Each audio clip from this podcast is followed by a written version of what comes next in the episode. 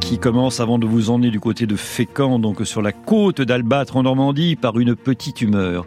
Un pôle judiciaire contre la maltraitance animale vient d'être créé en France, donc on peut s'en réjouir, eh oui, parce que ce n'est que le troisième existant dans le monde. Dorénavant, Quiconque jettera son minou par la fenêtre à la vue des voisins ou bottera le cul de son bichon maltais risque de s'en mordre les doigts. Amendes et sanctions diverses devraient pleuvoir. Ah, évidemment, encore faut-il apporter la preuve du forfait. Donc ces nouveaux dispositifs ne vont pas manquer d'ouvrage s'il s'agit de traquer les maîtres indélicats, les innombrables élevages ou trafics clandestins. Alors faites confiance aux réseaux sociaux hein, pour se montrer impitoyable. Pour un toutou abandonné sur la route des vacances, sans croquettes au poulet, on risque le lynchage ou la peine de mort sociale. Alors on connaît l'amour inconditionnel hein, que nous portons à nos compagnons canins, félins, oiseaux de volière et reptiles de vivarium. Une petite quasi-folie hein, quand même, avouons-le. Même si personne n'a encore demandé son avis au poisson rouge tournant sans fin sa misère dans son bocal de fête foraine. Oui, parce que les, les sondages en fait interrogent très très peu les poissons rouges. On sent donc, c'est positif, souffler dans ce pays un vent quand même rafraîchissant, passant par la madrague et autres associations sensibles aux diverses souffrances animales. il ne s'agit pas ici donc de, politique, hein. nul besoin de parti pour défendre la bête contre les perversions humaines.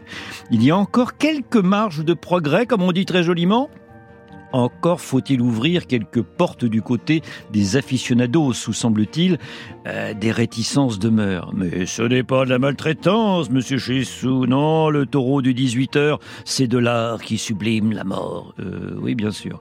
Du côté des combats de coqs, dans le nord ou en outre-mer, eh ben, les coqs interrogés sont souvent contre, même si leur tempérament autoritaire les pousse à se voler dans les plumes. Donc dans ce monde de brutes, la cause animale, faut le dire, évolue. Mais on aimerait que cette sensibilité à fleur de peau s'applique aussi au massacre continuel des renards, dont tout le monde pratiquement se fiche, tout comme le joyeux déterrage annuel des blaireaux du 15 mai. Eh ouais, c'est l'actu demain. Cette même date est donc choisie par tout ce que le pays compte d'associations de défense de la vie animale, donc de la vie tout court, pour organiser une journée mondiale d'information sur les misères endurées par ce brave plantigrade masqué.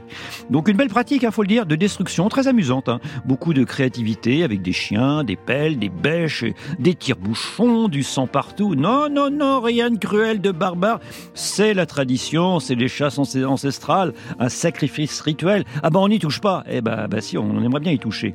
Demain donc, journée mondiale du blaireau, il était plus que temps de déterrer le dossier.